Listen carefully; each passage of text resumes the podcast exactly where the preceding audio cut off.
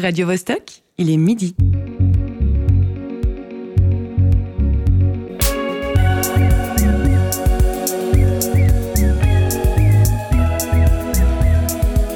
Midi bascule. Tous les vendredis à midi.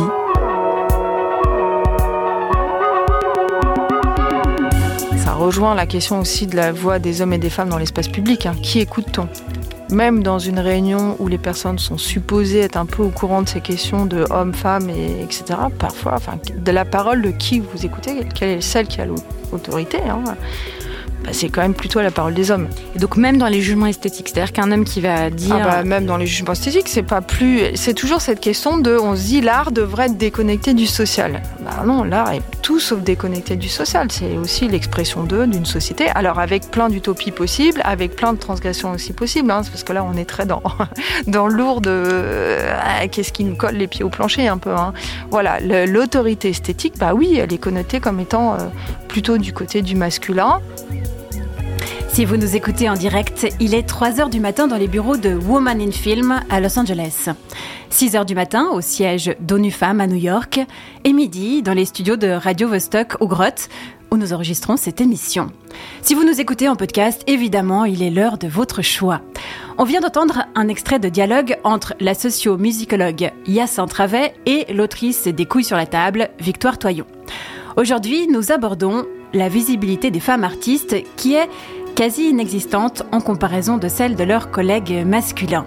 En régie, Alexis Rafaloff et Cyril Fay s'occupent de la technique. Moi, c'est Marie-Ève Musy. Bienvenue dans Midi Bascule.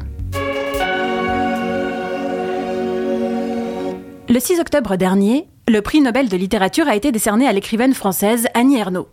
Cette attribution a déclenché des réactions d'une rare violence. Elle a été qualifiée par certains d'imposture. Le Nobel, instance suprême de validation, ne pourrait-il donc pas être remis à une femme? Petit rappel, hein, depuis son lancement en 1901, c'est la toute première fois qu'une autrice française est lauréate. Pourquoi, lorsqu'une personne de sexe féminin écrit dans ce pays, elle est accusée de dégrader l'identité nationale? La littérature n'est pas le seul domaine artistique à être gouverné par la jante masculine. Dans le monde du cinéma suisse, par exemple, une enquête a été menée. Entre 2010 et 2014, 88% des films sortis en salle et soutenus en partie par des fonds publics ont été réalisés par des hommes. La musique n'est pas épargnée, le site d'Helvetia Rock annonce qu'en jazz, rock et pop, les scènes sont occupées à 89% par des hommes. Il n'existe pas de chiffres officiels concernant le monde de l'humour, alors j'ai tapé humoriste suisse dans ma barre de recherche et je suis tombée sur un article paru début 2021. Le magazine avait réuni une partie des protagonistes romans de ce milieu pour une séance photo. Sur les images, 10 hommes et une seule femme. Pourtant, elles existent. hein. Le prix Nouveau Talent Humour SSA de cette même année avait désigné une lauréate. Simplement, elle n'a pas été invitée à prendre la pause. Malaise. Heureusement, associations et fédérations se créent pour que les artistes féminines soient mises en avant aussi. Un désir de changement se fait sentir. Le temps d'un monde plus égalitaire serait-il arrivé Pour aborder ce sujet délicat, nous recevons en plateau la scénariste Stéphane Mitchell. Comment ça va? Est-ce que tu te sens prête à relever le défi? Bonjour. Oui. Magnifique. À côté de toi, derrière son micro vert, comme d'habitude, notre chroniqueuse Candice Savoya. Elle voulait tellement être présente à cette émission. Elle nous a fait déplacer la date du direct. Tu es heureuse, Candice? Oui, merci d'avoir accepté euh, le, dé- le décalement. Mais euh, c'est toujours possible, il faut juste demander. Comme chaque semaine, José Lilo est avec nous autour de la table. Aujourd'hui, euh, c'est le seul homme dans le studio. C'est la première fois que ça t'arrive durant cette saison 2. Est-ce que ça va? Oui, ça va bien. C'est pas la première fois que je suis le seul homme dans une réunion. euh, voilà, ça, ça m'arrive. Mais en fait, je m'en rends même pas compte parce que je, je trouve, je regarde pas du tout les choses à travers le, le sexe des gens ou je sais pas quoi. Je veux dire, non, non, c'est très agréable. J'espère que je vais endosser la honte. Là, c'est effarant ces statistiques. C'est c'est la honte suprême. Mais on sait que tu n'es pas comme ça. Deux autres invités sont attendus. Nous recevrons par téléphone à midi 41 la musicienne Evita Kone et par message audio dispatché durant l'heure la stand-upeuse Cinzia Cataneo. Midi bascule. D'ailleurs, c'est Cinzia qui inaugure les festivités. Je pense que si le stand-up il est euh, actuellement majoritairement masculin, c'est parce que, euh, en tout cas à l'époque, euh, ben les femmes n'étaient pas censées faire rire, n'étaient pas censées parler, n'étaient pas censées prendre de la place, et donc forcément que ça a encore des, des répercussions aujourd'hui. Et, et que voilà, même en 2022, ben, une femme qui, qui s'exprime librement, qui parle de choses plus ou moins intimes, ça peut encore surprendre et choquer. Et donc, je pense qu'il y a plein de femmes qui se disent que, ben, en fait, euh, elles ont pas leur place euh, sur scène. Et donc, elles vont euh, éviter d'aller sur scène ou même se lancer. Et puis, je pense que le fait que, ben, ça fait des années que c'est un milieu très masculin, ben, ça laisse peu de place aux femmes, en fait, de, s'insérer dans le milieu. Et puis, ça peut même les décourager si elles voient qu'il n'y a pas d'autres femmes. Enfin, je sais pas, il y a un peu un truc entraînant là-dessus. Et puis, euh, ouais, on est en train de changer ça, mais je pense que ça prend du temps d'accepter que, bah, en fait, que tu sois une femme ou un homme, euh, t'as le droit de t'exprimer tout autant, et puis tu peux parler de ce que tu veux et le faire euh, sur scène si t'en as envie avec un micro. Donc, euh, donc voilà, je pense que ça vient de loin, mais que c'est en train de changer, et puis que un jour, il y aura sûrement plus de questions de femmes ou hommes. Stéphane Mitchell, une réaction? On en est encore là, à devoir lutter juste pour prendre la parole dans l'espace public? Euh, oui, ben j'ai écouté euh, comment on a comment on t'a dit bonjour et j'ai vu que José a parlé beaucoup. Et moi j'ai dit oui. Je me suis dit aïe, aïe aïe aïe. Pourquoi j'ai pas commencé à parler de moi? Mais je le fais maintenant. Oui, c'est euh, ben, c'est des chiffres qui sont constatés, mais mais c'est c'est partout et c'est c'est vraiment global. Il y a un livre que je voulais tout de suite plugger en fait parce que pour parler franglais, qui est Invisible Women, les femmes invisibles de Caroline Criado Pérez, et elle parle en fait du, du gender data gap, c'est-à-dire du manque de femmes dans toutes les dans, dans les données. Et ça va des données sur euh, quand on fait des études sur des médicaments, à comment on construit des gilets pare-balles, Ou, ou des voitures ou des avec les voitures, ceintures de sécurité, etc. Voilà. Il est sur ma liste euh, pour Ouais. les cadeaux de Noël. Je l'ai pas encore lu malheureusement. Ouais, mais c'est- fais-le toi, c'est un bon cadeau à se faire. C'est vraiment assez désespérant. Bon, elle est très drôle, elle bien, mais c'est vraiment. Enfin, ça va des maçons euh, où les sacs de maçonnerie sont faits, les sacs de, de maçonnerie, les sacs de, de plâtre ou non, c'est pas pour les maçons, je suis nulle. Mais euh, sont trop lourds pour en fait, sont pas faits pour les, des physiques féminins. Les, les gilets pare-balles, ça c'est quand même un peu plus grave parce que les policières, ben, elles c'est fait pour des corps masculins et ça va partout. Il n'y a pas des médicaments. euh, Donc elles ont plus de chances de femmes. mourir en fait sur leur lieu de travail. Exactement, ouais. Donc c'est euh, c'est assez effarant. Les villes sont pas construites euh, pour les femmes. Parce que les femmes, pour l'instant, dans les villes occidentales, bah, se comportent pas de la même manière que les hommes parce qu'elles sont euh, chargées du travail du care, donc elles doivent s'occuper des enfants, de leurs parents, des oncles malades, des voisins, etc. Elles vont au comité d'association de parents d'élèves, c'est encore comme ça, et du coup, elles se, se déplacent pas pareil dans la ville que les hommes qui, en général, vont au travail, au bistrot, au foot, à la maison. C'est- très caricatural, mais on prend les des généralités. Enfin voilà, lisez euh, ce livre. Elle euh, dit, elle écrit euh, bien mieux que je ne, je ne parle. Merci, Mais, euh, voilà. merci pour euh, cette recommandation. Alors, je vais quand même te présenter. hein. Tu es scénariste pour la télévision et le cinéma. Tu as travaillé entre autres pour les séries Quartier des banques, T'es pas la seule, ou le téléfilm Déchaîné avec Adèle Haenel en héroïne. Tu m'as dit avoir pris conscience tard des inégalités de traitement entre femmes et hommes dans le monde professionnel. Euh, quel a été le déclencheur euh, et, et quel âge tu avais quand tu t'es aperçu de qu'elles existaient? En Suisse aussi. Ouais, en Suisse, ouais, je veux dire. Donc, je suis revenue travailler en Suisse. J'ai étudié aux États-Unis. Je suis revenue en Suisse. J'étais à la télé. Euh, j'avais, j'ai l'impression que j'ai eu beaucoup de chance. J'ai eu des mentors qui étaient des hommes, dont Pierre Naftul ou euh, Gérard Mermet, Alain Monet. Donc, euh, des hommes qui, surtout Pierre, qui n'était pas connu pour être particulièrement féministe. Euh, José et moi avons été à la revue ensemble. Donc, on se regarde. Tu te rappelles pas? Bon. Anyway, autre sujet. C'était dans donc, une autre vie. c'est- Oui, ah oui, voilà, où tu avais dit, mais mon Dieu, mais c'est euh, hyper sexiste. Ouais, c'était très années 80 quand même. Bah, c'était en 2000 et quelques. Bon, moi, j'adore Pierre. Donc, passons, mais c'est euh, c'est, euh, effectivement en 2015, quand je suis allée à Soleure pour euh, écouter la, la présentation de cette étude dont tu as parlé. On était dans une salle où on était quasiment que des femmes. En 2015, j'avais euh, 7 ans de moins, donc j'avais 40 et quelques, mais il y avait plutôt des femmes d'une génération euh, au-dessus de moi. Et cette étude, quand elles ont appris qu'en fait, entre 2013 et 2014, par exemple, 40 millions de plus avaient été attribués aux hommes De, Euh, 2010 et 2014, je crois. C'est c'est Oui, 4 ans sur des, des C'est sur échelles, 4 euh, ans, mais ils ont, bien sûr, bon, après, tu, tu vois, ils ont, ils ont dit, bah, regardez, entre 2013 et 2014, les, les réalisateurs ont reçu 55,3 millions et les femmes 14,8, je crois. Donc, ça faisait 40 millions d'écart. Et ces femmes plus âgées que moi qui, qui avaient une colère parce qu'elles ressentaient que, ou elles, elles- enfin, que leur ressenti, où on leur avait dit, ben non, t'as juste pas de talent, en fait, cocotte, tu vois, arrête, non, c'est pas parce que t'es une femme, t'es juste nulle. Ben, tout d'un coup, elles entendaient ça et c'était tellement douloureux. Et moi, j'étais persuadée qu'en Suisse, c'était différent, qu'on n'était pas à Hollywood. Il y avait Ursula Mayer qui avait eu le prix du cinéma suisse, Séverine Corna- Cornamusa qui l'avait reçu. Donc je me suis dit, mais en fait, ça va. Et puis moi, je, ouais, je sentais pas ce, ce sexisme ou cette invisibilisation. Et c'est les chiffres, en fait, les, données qui m'ont permis de prendre conscience que non, oui, enfin, oui, non, c'était bien le cas en Suisse aussi. En 2018, tu cofondes SWAN, SWAN, le Swiss Women's Audiovisual Network, ou Association des femmes qui travaillent dans l'audiovisuel en Suisse. Comment fonctionne SWAN et euh, qu'est-ce que l'association propose, entre autres?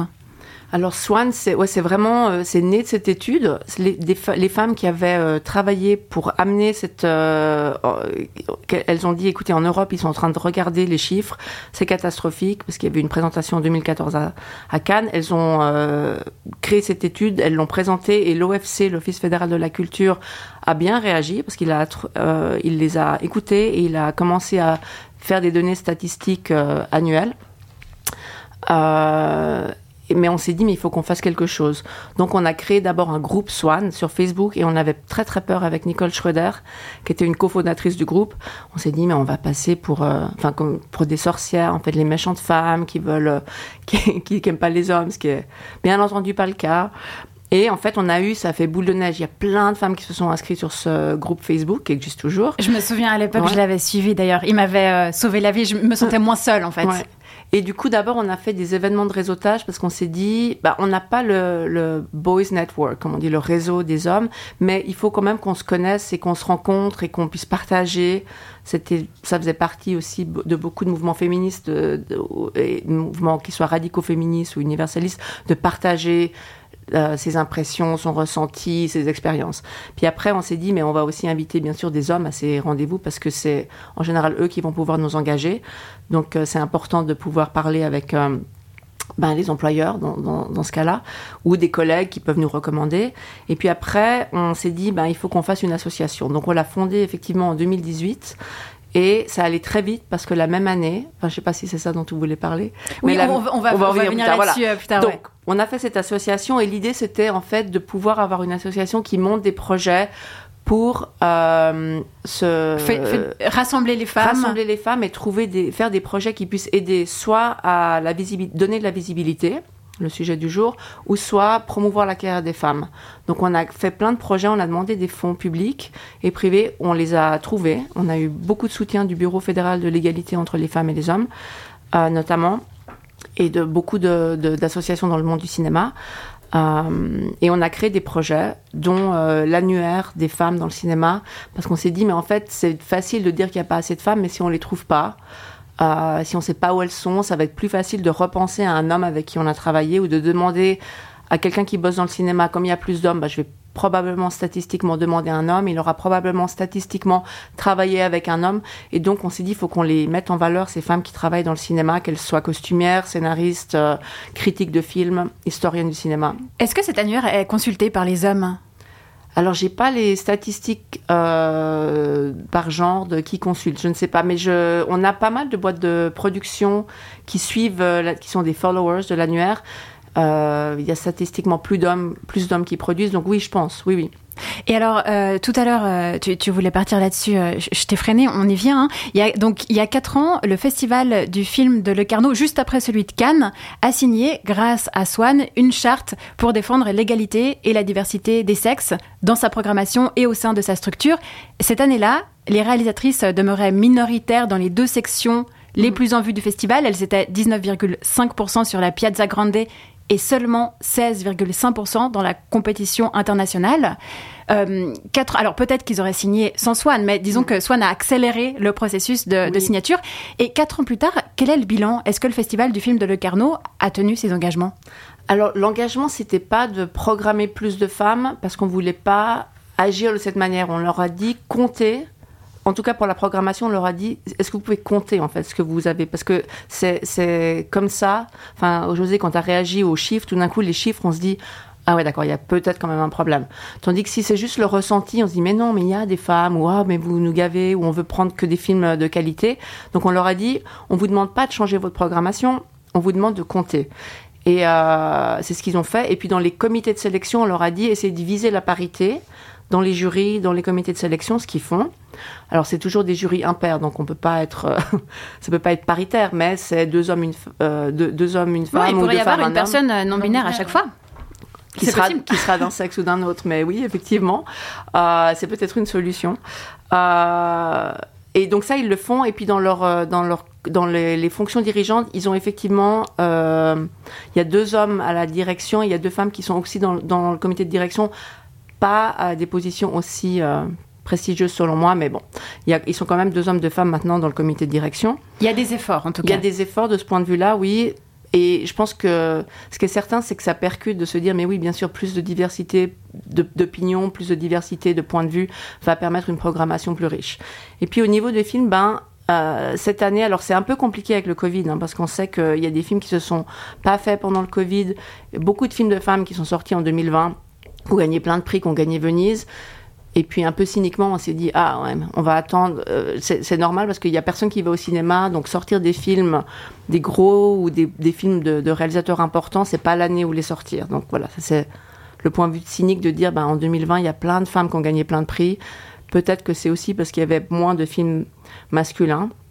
Euh, mais en 2021 en tout cas, euh, 2022 pardon, chez les chiffres 2022, ils ont, ce qu'ils ont fait, c'est qu'ils n'ont pas reçu beaucoup de, de, de films réalisés par des femmes, mais ils en ont programmé plus.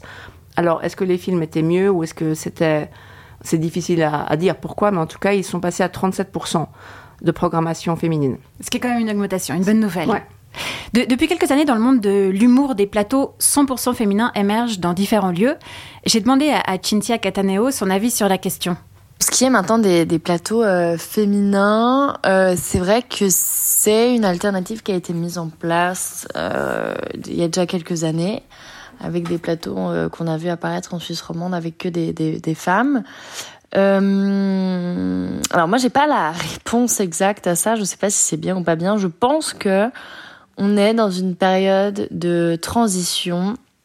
Et puis je pense que pour une femme, moi personnellement je l'ai vécu quand j'avais 21 ans, euh, c'est pas toujours hyper facile de se lancer euh, dans un milieu très masculin où euh, t'as une ambiance euh, de vestiaire de foot, où on te prend pas au sérieux parce que t'es une fille, etc. Euh, moi, je parle de ça, c'était il y a cinq ans, et je sais qu'en Suisse, les choses ont beaucoup bougé, et que maintenant, il y a beaucoup plus de meufs, et qu'il y a beaucoup plus de bienveillance, etc., etc. Euh, donc, je pense qu'aujourd'hui, ça a changé. Je sais pas si aujourd'hui les plateaux féminins sont nécessaires, mais je pense que c'est un confort euh, qu'on peut apporter aux femmes, dans le sens que, voilà, si t'es une femme, c'est vrai que ben on va pas se mentir, euh, t'as un regard euh, qui est porté sur toi qui est différent que si t'es un homme, parce que ben voilà ça, tu vas faire une blague de cul, on va dire ah voilà les filles elles font que des blagues de cul, tu vas faire ça, on va être là ouais elle est bizarre, enfin on va on va de toute façon te juger beaucoup plus vite parce que t'es une femme. Et puis euh, moi je trouve que ça peut être assez intimidant voilà quand quand tu commences d'être la seule femme euh, dans le plateau avec que des mecs. euh, ça peut être déstabilisant et donc je pense que le plateau féminin apporte vraiment quelque chose dans la mesure du fait que ben du coup tu souffres pas entre guillemets entre guillemets pardon de la comparaison euh, de genre et qu'on va juste bah, juger vraiment ta performance indépendamment de savoir si t'es une femme ou un homme. Donc euh, je pense qu'à terme ce sera plus nécessaire mais peut-être que dans cette période de, justement de de changement euh, le plateau féminin est quelque chose euh, est quelque chose en plus qui peut aider justement les femmes à se lancer dans dans ce milieu. Stéphane Mitchell, est-ce que tu as envie de réagir à, ce qu'on vient d'entendre Dans les réunions d'équipes artistiques, euh, par exemple face à des réalisateurs, des producteurs ou euh, face à d'autres euh, scénaristes d'hommes, est-ce que tu ressens ça Que ta parole est moins prise au sérieux ou jugée plus facilement? C'est difficile de généraliser en fait. Je pense que ça dépend vraiment des, des circonstances. Donc j'ai vécu ça, mais j'ai aussi vécu l'inverse. Donc euh, c'est, je pense qu'on peut pas, enfin on peut peut-être généraliser, mais c'est le ressenti, c'est très personnel et puis ça dépend, ça dépend d'autres choses que juste euh, de, de, données euh, statistiques, systémiques, systématiques en fait. Donc par contre, je suis d'accord avec elle. Je trouve que c'est très important ces plateaux féminins euh, parce que euh, ça, ça, ça, crée des liens. Déjà, ça crée du réseau, ça donne une visibilité, ça donne un plus ou un moins. Peut-être qu'il y a des gens qui voudront pas aller voir un plateau féminin, mais il y a des femmes ou des hommes qui risquent de vouloir aller voir ça. Et euh, je sais pas si on arrivera jamais euh, tout de suite, en tout cas de notre vivant, à l'égalité. Plus personne pense. Euh, est-ce que les femmes et les hommes existent? Ça, j'y crois pas trop. Mais pour te répondre pour, la, pour, la transition. Euh, depuis le début de l'émission, euh, Candice Savoya trépigne sur euh, sa chaise. C'est maintenant, Candice, hein, le moment de nous dévoiler ta chronique sur le female gaze est arrivé. Ça fait longtemps que j'attends ce moment. Souvent dans mes chroniques cinéma, je parle de ce concept encore trop obscur de female gaze, qui méritait bien une chronique à lui tout seul. Maintenant comme ça, c'est pratique. Dès que je parlerai de female gaze, je pourrai renvoyer le lien de ces 3 minutes 30 d'explication, en mode autopromo. Alors, qu'est-ce que le female gaze? Encore un anglicisme qu'on a du mal à traduire. Parce que si on part sur le gaz de la femelle, c'est sûr qu'on n'a pas du tout envie de s'intéresser au concept. Ça vend pas du rêve. Pas très facile de populariser l'idée. Et pourtant, elle est essentielle à comprendre aujourd'hui. Bon allez, j'arrête le teasing, enfin l'effet d'annonce en français. Le gaze en anglais c'est le regard. Donc si on traduit female gaze, ça donne le regard féminin. C'est la théoricienne du cinéma et cinéaste américaine Laura Mulvey qui est à l'origine de ce concept en 1975. Elle a été traduite en français en 2017. 42 ans pour une traduction universitaire qui dit mieux? Ah bah c'est sûr que là on voulait rien voir du tout pour attendre aussi longtemps. Ok, très très bien. Qu'est-ce que c'est ce regard féminin qu'on a mis tant de temps à définir? Alors, malheureusement, pour bien comprendre le female gaze, il faut d'abord parler du male gaze, le regard masculin. Encore lui. C'est par là qu'a commencé Laura Mulvey. C'est l'idée qu'une très grande partie des images que nous consommons sont pensées et conçues selon un regard masculin. Exemple. La robe de Marilyn qui se soulève au-dessus de la bouche de métro et laisse découvrir ses jambes, ses fesses et sa culotte. Tout le monde a cette image en tête. Eh bien, c'est du male gaze. Une image qui a été pensée par un homme pour un homme et qui objectifie la femme. Alors bien sûr, le male gaze peut aussi objectifier le corps des hommes. Mais c'est rare. Beaucoup plus rare. Exemple, Brad Pitt qui enlève son t-shirt dans le dernier Tarantino. Autre exemple, Na Apocalypse, série de Greg Araki. Les acteurs sont moins connus, donc ça ne vous dit sûrement rien. Mais j'ai fait une chronique dessus, disponible en ligne, en mode autopromo. Oui, enchaîne, Candice, enchaîne. En gros, la théorie de Laura Mulvey nous dit que depuis toujours, les femmes sont filmées comme objets de désir, passives, avec des gros plans sur certaines parties de leur corps et des travelling de bas en haut façon relooking pervers. Le problème, c'est que toutes ces images ont façonné notre façon de voir le monde et de l'appréhender. Elles ont construit l'imaginaire de plusieurs générations. Exemple, un rapport sexuel est défini par la pénétration et se termine par l'orgasme masculin. Ou pire, finalement le viol ça a pas l'air si terrible, il y en a un dans chaque épisode de Game of Thrones et c'est même excitant à regarder. Vous voyez le problème? Oui, je, je, crois que c'est clair. Mais tu n'as toujours pas abordé le female gaze. Donc, en opposition à tout ça, il existe un regard féminin qui va placer la femme et tous les autres personnages comme sujet et non comme objet. En France, c'est Iris Bray qui théorise le concept dans un ouvrage sorti en 2020. Elle parle d'un regard qui adopte le point de vue d'un personnage féminin un regard qui nous fait ressentir l'expérience d'un corps féminin à l'écran. La vraie expérience, pas celle fantasmée par les hommes ou au contraire effacée car tabou. Exemple, les règles. Dans les 94 épisodes de Sex and the City, Combien de fois Carrie Bradshaw a eu ses règles? Zéro. Super réaliste. Alors attention, regard féminin ne veut pas dire film de femme. Exemple, Titanic. James Cameron, troisième film au box-office mondial. On n'est clairement pas sur du petit film féministe de niche et pourtant, c'est le point de vue et le regard de Rose que l'on suit tout du long.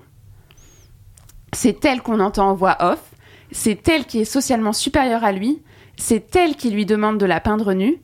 La scène de sexe ne montre ni ses seins ni ses fesses, mais juste sa main contre la vitre embuée d'une voiture. On comprend qu'elle prend du plaisir, et à la fin, DiCaprio est essoufflé et elle le prend dans ses bras. Comme quoi, en 1997, Cameron avait déjà tout compris. Alors bien sûr, c'est quand même majoritairement un concept utilisé par les femmes cinéastes, et de plus en plus aujourd'hui, notamment dans les séries. La liste est longue, mais je vous conseille Fleabag, The Handmaid's Tale et I May Destroy You, que j'ai chroniqué sur Radio Vostok. En mode auto-promo, toujours.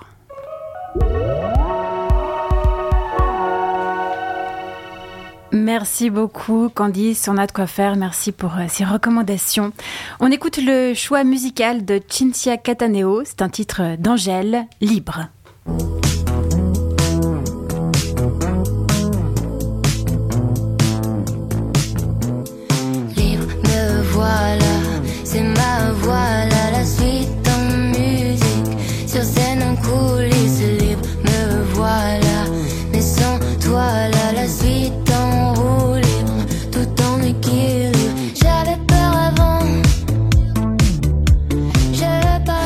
Mitchell, euh, Candice euh, parlait du female gaze. Est-ce que tu as une anecdote euh, à nous raconter? Parce que parfois tu travailles avec des poules, des équipes de scénaristes mixtes. Est-ce que parfois c'est difficile de faire entendre certaines réalités à tes collègues? Je travaille avec des poules et des coques. Et euh, oui, ben, en fait, je trouve qu'à la fois, on peut pas dire qu'on peut écrire que ce qu'on connaît, parce que ça, je trouve que c'est vraiment limitant, en fait, comme, comme créatrice, créateur. Mais euh, par contre, on est tous imbibés de ces images qu'on consomme, comme, comme tu as dit, Candice. Et, euh, et par exemple, dans un projet que, qui se ferait pas, donc je peux en parler sans nommer les gens, mais il y avait cette envie d'avoir euh, une représentation de femmes lesbiennes euh, dans le projet, mais c'était deux hétéros joués par des comédiennes excessées, au canon de beauté classiquement euh, hét- hétéronormées et euh, qui euh, avaient une histoire passionnée, passionnelle. Et puis quand j'en ai parlé à des amies euh, qui sont lesbiennes, qui, elles m'ont dit mais c'est de nouveau la même chose. Quoi. En fait ça n'a rien à voir avec nos vies. C'est juste excitant pour des hommes hété- hétéros de voir deux belles femmes qui se roulent des pelles et voilà, donc effectivement, j'ai essayé de faire passer le message, ça n'a pas passé, mais le projet se fait pas, donc peut-être du karma, je sais pas. Mais alors, dans les personnages que tu crées en tant que scénariste euh, pour les séries TV ou pour le cinéma, euh, est-ce que toi, tu essayes de faire changer justement les modèles d'héroïnes à l'écran? Je, je, je trouve que c'est important de représenter, de pas faire que des femmes euh, qui n'existeraient pas, en fait, se dire, ah, alors maintenant, les femmes, elles doivent être comme les hommes, elles doivent être fortes, et puis, non, non, si, comme ci, comme ça. Donc, j'essaye, j'essaye d'avoir des personnages féminins compliqués, euh, contrastés. Et, Avec euh, du relief plutôt que compliqué. Avec- oui, compli oui, complicated, c'est un, un anglicisme, c'est vrai, avec du relief, mais qui et qui sont pas que toujours positifs, qui ont des, ont des démons, qui ont des, ont des failles, parce que je pense que c'est les personnages les plus intéressants à, à voir et à jouer, j'imagine aussi, que ce soit des hommes ou des femmes. Et, et euh, donc j'essaye ça, et puis d'avoir plus de personnages féminins aussi. Euh, pour représenter la réalité, parce que dans la vie, ben, quand on marche en ville, quand on va à la banque, parce que j'ai fait quartier des banques, il y a des femmes et des hommes, alors peut-être moins de femmes dans les directions, mais j'essayais aussi, par exemple, de faire des petits trucs tout bêtes, euh, de mettre la médecin, la notaire, euh, c'est le notaire dans le quartier des banques, mais la médecin, la l'avocate, parce que en fait au casting ça va très vite et si on écrit le médecin, l'avocat, le, le, plom- le pompier, le plombier, le vendeur, euh, ben ça on va engager plutôt des comédiens hommes et euh, De voilà, manière je- inconsciente, en fait. de manière Enfin, inconsciente parce que c'est- neutre mais en fait c'est masculin quand même. Quand on doit engager des comédiens Est-ce que tu peux nous parler du Bechdel test? Oui Moi, j'avais été assez surprise euh, en, en le découvrant et je suis pas sûre que les auditoristes euh, sa- sachent tous et toutes de quoi il s'agit. Alors Alison Bechdel, c'est une, euh, c'est une femme qui fait des ban- de la bande dessinée. Je crois qu'elle est américaine, elle est lesbienne, et euh, elle a fait dans, dans son, je crois que c'est Dyke- Dyke's Tale, il y a une petite page sur le Bechdel test, enfin qui c'est devenu le Bechdel test, c'est deux copines qui regardent, euh, elles sont devant un cinéma, puis elles disent euh, on y va, puis elles disent ah non mais moi il faut que ça passe un test, il faut qu'il y ait deux femmes qui ont un prénom et qui parlent ensemble d'autre chose que d'un homme. Donc ça, c'est le Bechdel test. Il n'y a pas encore beaucoup de films qui le passent avec aisance, en fait. Quand deux femmes sont à l'écran au cinéma ou dans une série et qu'elles portent un nom, elles vont souvent... Bon, alors Sex and the City, bien sûr, c'était le sujet, mais elles vont souvent parler de mecs. Ok, ou alors, ou alors euh, elles sont des faire-valoir euh, Voilà. pour les hommes euh, qui sont les héros de l'intrigue. Et, euh, Mais et- même l'étape du nom, souvent, elle n'est pas passée, en fait. Et il y a une définition qui a été ajoutée après, c'est elles doivent être nommées à l'égal des hommes. Donc, c'est-à-dire que si l'homme a un nom avec un, enfin, Un prénom et un nom de ouais. famille, euh, souvent la femme, elle va avoir euh, peut-être même juste un diminutif, un diminutif ou un surnom, quoi.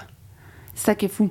Ok, et, toi, Candice, comment tu fais pour choisir les films que tu regardes? Est-ce que euh, tu regardes que des films qui, euh, qui, qui passent le test? Bah, c'est vrai que c'est dur de savoir s'il a passé le test avant ou pas. Après, il y a des sites euh, qui répertorient en ligne c'est très intéressant à voir parce qu'en plus, il y a des commentaires et des gens qui sont pas d'accord.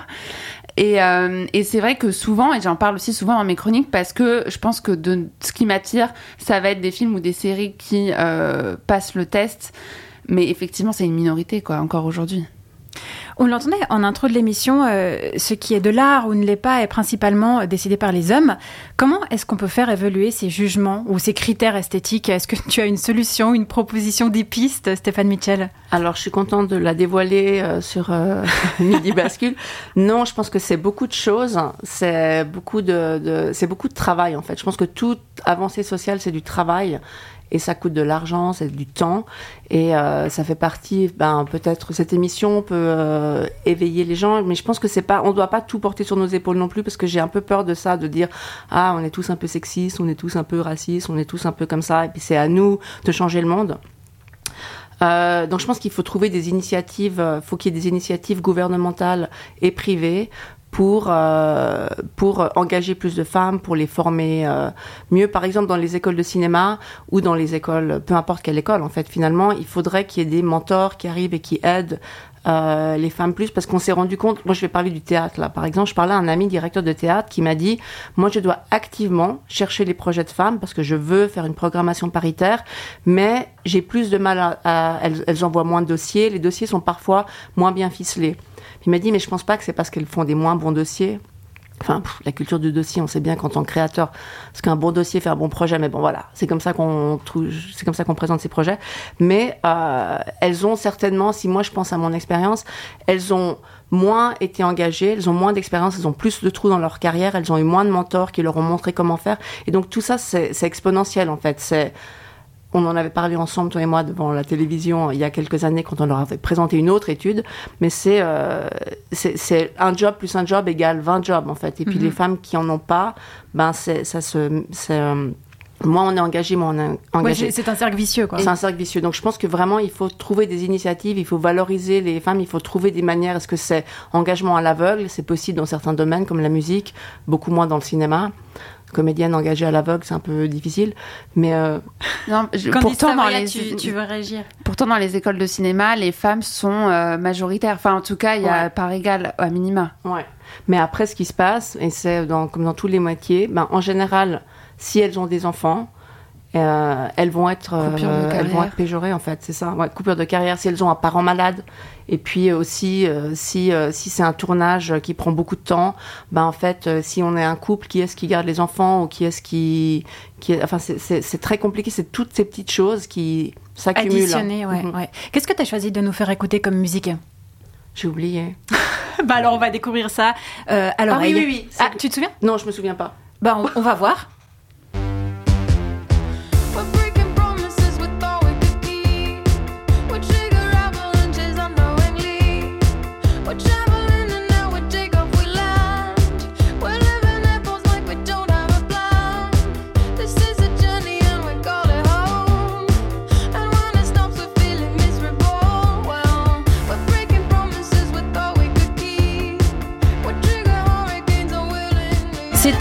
De Do, Despair, Hangover and Ecstasy. Ça y est, la mémoire est revenue, Stéphane. Ah oui, ah oui.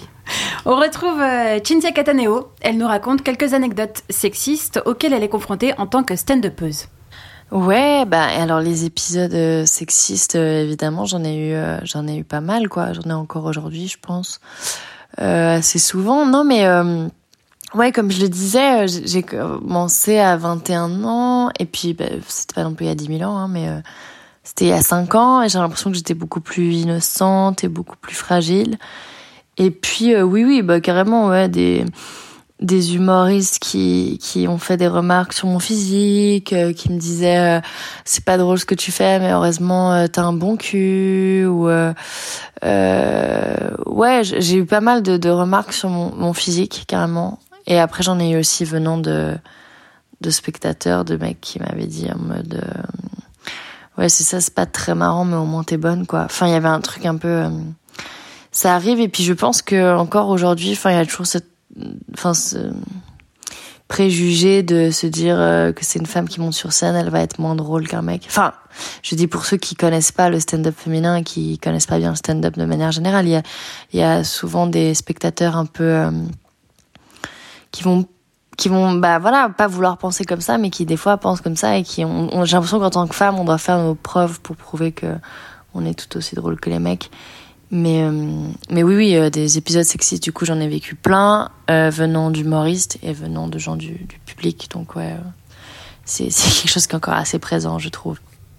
Euh, Stéphane, tu aimerais réagir à ce qu'on vient d'entendre? Oui, je voulais dire que Swan, c'est autopromo.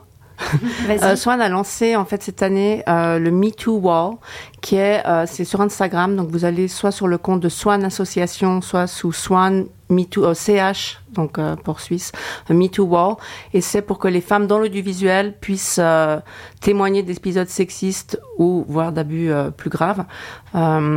Voilà, donc c'était un petit un petit petit autopromo. Parce que C'est- important en fait de voir que ça existe parce que je te vois rouler des yeux, José, et moi quand je raconte ça à mon compagnon, des fois je dis ça, il arrive cette fille, elle elle, elle voulait voir un producteur, puis il lui a dit ok, mais on baise, et puis elle a dit ah bon non, puis il a dit bon bah d'accord, bon bah demain je lirai ton scénario comme si de rien n'était, puis il me dit mais non, mais t'es dingue, mais ça arrive pas, puis je suis là ben si, Oui. Et là, et là d'ailleurs, ce dont on parle, Cynthia, c'est euh, c'est en fait euh, du sexisme quotidien, quoi. José, j'aimerais bien euh, entendre euh, ta voix. Tu t'es pas beaucoup manifesté jusqu'à présent, mais euh, qu'est-ce que ce genre de récit, euh, c'est gentil. Qu'est- Qu'est-ce que tu, tu penses de en, en- en entendant ça? Parce qu'effectivement, tu, tu faisais les gros yeux. Non, mais c'est vrai qu'on n'est pas forcément les mieux placés. Euh, D'abord, on n'est pas nécessairement témoin à chaque fois qu'un truc comme ça se passe. Euh, Après, dans l'époque, on a l'impression que ça bouge et qu'il y a quand même euh, que les, les gars se- s'interdisent un peu deux trois trucs. Et en fait, pas du tout. C'est arrivé encore hier soir, là, non, avec une personne du public. Enfin, j'ai pas mentionné plus que ça, mais une des actrices, elle la félicitait sur son sur son physique. Elle hallucinait. Elle venait de dire du Platon quand même, mais rien, rien sur sa performance, juste sur ses jambes, quoi. Voilà. Il y a encore, euh, il y a encore du boulot. Il est euh, midi 41, comme annoncé en début d'émission, nous recevons au téléphone une autrice, compositrice et interprète de la scène musicale néo-soul, hip-hop et R&B. Evita Koné, bonjour. Bonjour, bonjour. À 20 ans, tu rejoins le groupe genevois Captains of the Imagination. Les clichés ont la vie dure. Tu m'expliquais en off que tu étais souvent sous-estimée en tant que rappeuse et cantonnée au rôle de la femme du groupe, c'est-à-dire? En fait, c'est quelque chose que j'ai beaucoup euh, que j'ai que j'ai beaucoup rencontré euh, en étant dans un groupe. On est trois, on est trois rappeurs. Je suis la seule femme dans le groupe que souvent, euh, souvent quand quand on nous posait des questions ou souvent quand on rencontrait euh, les gens dans mes salles ou euh, les gens qui voulaient savoir ce qu'on ce qu'on fait vraiment.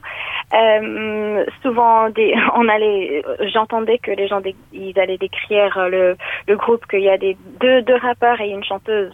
Mais euh, en réalité je rappe autant que les gars et aussi eux ils chantent aussi de temps en temps.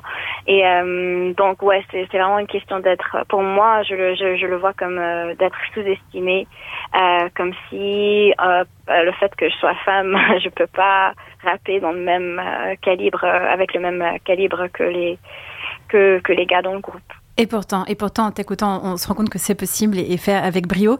Tu exerces depuis plus de dix ans. L'envie de faire un album solo a été longtemps là, tapis dans un coin. Tu la concrétises au mois de mai dernier avec la sortie de ton premier EP, Break. Quels sont les plus gros challenges d'une carrière solo après avoir fait de la scène en groupe pendant des années? Bon, pour moi, euh, c'est très personnel à moi en fait. C'est que euh, j'aime beaucoup le partage et c'est comme ça que j'ai que j'ai réussi à, à, beaucoup avancer euh, dans mon art. J'adore partager et euh, et de trouver des idées ensemble. Euh, donc en fait c'est un peu paradoxal de, de, vouloir faire un projet solo parce que euh, je réalise à quel point c'est moi le chef et les idées doivent doivent vraiment venir de, de, de moi à l'intérieur de moi-même. Donc euh, c'était plutôt de d'exercer le muscle que j'exerçais pas trop, de, de, de, faire, de prendre des décisions euh, toute seule et, euh, et vraiment me baser sur ce que je voulais faire moi. Et, euh, mais et, et ça marche, ça fonctionne? Pardon? Ça, ça, ça, fonctionne, du coup, tu, tu y arrives en oui, fait. Oui, oui, oui, j'arrive, j'arrive, mais comme je dis, je pense que c'est plutôt de d'exercer une autre muscle créative, créative que j'avais moins, moins l'habitude à exercer. Mm-hmm. Et donc, euh, c'est dur, mais euh, je pense que le plus que je le fais, euh, le plus que ça va être plus facile. Oui, plus et meilleur, meilleur tu seras. Oui. Est-ce que selon toi, la compétition entre musiciennes est réelle ou fabriquée par le regard masculin? Donc ça c'est quelque chose que justement je parle de ça dans j'ai un, j'ai un, mon morceau qui s'appelle Drums. Euh, je parle justement de, de ce phénomène un peu de euh, je pense que souvent on projette une sorte de, de compétition entre les musiciennes ou les artistes en général ou même les femmes en général euh, dans dans des sphères qui sont euh, qui sont plutôt euh, euh, très masculin. Quand je dis masculin, parce que j'ai une, présence euh, qui est plutôt masculin comparé, au féminin. Euh, je pense que c'est quelque chose qui est euh, qui, est imposé sur nous en fait. C'est euh, souvent dit qu'il y a la place pour qu'une seule femme ou euh, dans un dans un espace ou euh, dans un groupe ou dans une dans une association. Bref, euh, que souvent euh, on, on, on, se met des, des, des quotas très serrés euh, de, de, de, pour avoir la place pour une femme, mais c'est pas du tout. Je vois pas du tout pourquoi ça, on pourrait être pas plusieurs. Et euh, donc le fait d'avoir euh, cette optique sur la présence féminin, euh, ça, ça crée, en fait, ouais, ça crée peut-être la compétition qui ne vient pas justement depuis nous. En fait. Et d'ailleurs, toi, que, oui. toi, tu réagis à ça en euh, créant des collaborations fortes avec des collègues. Par exemple, tu organisais un, un open mic euh, pendant euh, un certain temps à l'usine. Oui, oui, oui. Donc euh, bon, c'était pas, c'était pas un open mic que féminin, mais en fait, ça m'a, c'était un, c'était un open mic qu'on faisait pendant des années, qu'on organisait pour justement créer des liens avec avec d'autres artistes, euh, d'autres artistes locaux et locales. Donc, euh, et c'est là où j'ai pu commencer à vraiment euh, collaborer ou collaborer ou rencontrer et échanger avec d'autres femmes dans le milieu.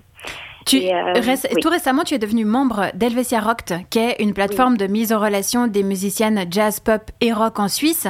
Tu as oui. suivi une de leurs résidences en septembre. Qu'est-ce qu'elle t'a apporté? Ouais, c'était super. En fait, c'était euh, c'était une résidence où ils ont réuni euh, beaucoup de. Bon, en fait, on est, je pense qu'on était cinq ou six euh, de, de, de, de, de musiciennes, de d'artistes ou, ou même même euh, qui ont d'autres rôles, euh, rôles dans la musique. Euh, pour une résidence de, en fait on pouvait utiliser euh, un studio énorme, absolument magnifique pour ce qu'on voulait faire, soit pour des collaborations entre nous ou euh, de vraiment développer nos propres projets et tout. Et on habitait dans le même résidence.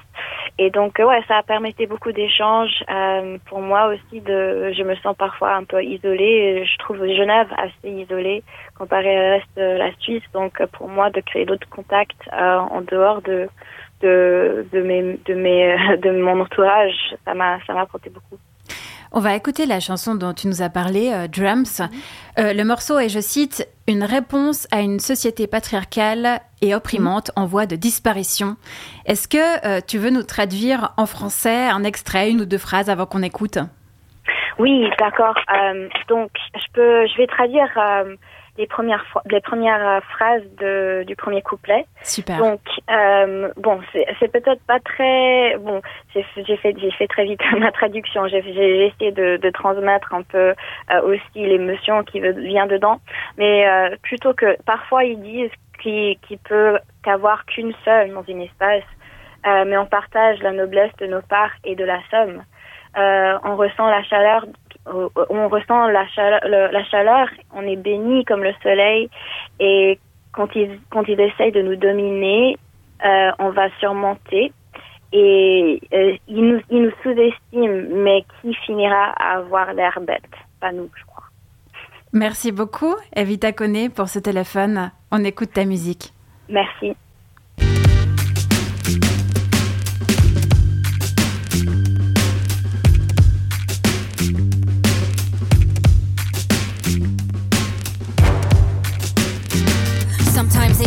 There can only be one, but we share the greatness of our parts and the sum. Feeling all the warmth, yeah, we bless it like the sun. When they try to overpower, I say we shall overcome. They'll underestimate, but who ends up looking dumb? Wanna Depuis plus de trois quarts d'heure, José Lillo se fait tout discret. Bon, je comprends, un autre sujet du jour peut impressionner. Mais là, c'est à toi. On t'écoute, José. Ben déjà, je rappelle le thème pour les auditeuristes qui nous rejoindraient en route. Invisible, les femmes artistes. Eh ben merci Marie-Ève, merci. Hein. Me voilà pris en flagrant délit de contribution à l'invisibilisation des femmes artistes chroniqueuses. C'est du propre, piégé. Merci le comité éditorial de Midi Bascule. Fallait pas me mettre au programme ce coup-ci. Un minimum de cohérence s'il vous plaît là-haut, hein, Anne et Charles. Fallait me faire euh, sauter mon tour, euh, m'exfiltrer, je sais pas moi, me planquer dans la cave. Je suis tombé dans le piège féministe tendu par Midi Bascule comme une quéquette trempée dans du jus de Viagra qui se rend à une rayure en non-mixité choisie. Tu vois le genre. Mais quoi qu'on dise, euh, je suis de votre côté, je vous jure, hein, je suis venu pour soutenir. Mais quoi, le truc tendu qui fait une bosse dans le pantalon moulant blanc que j'ai mis complètement par hasard C'est seulement la joie d'être parmi vous. Les femmes, vous le charme.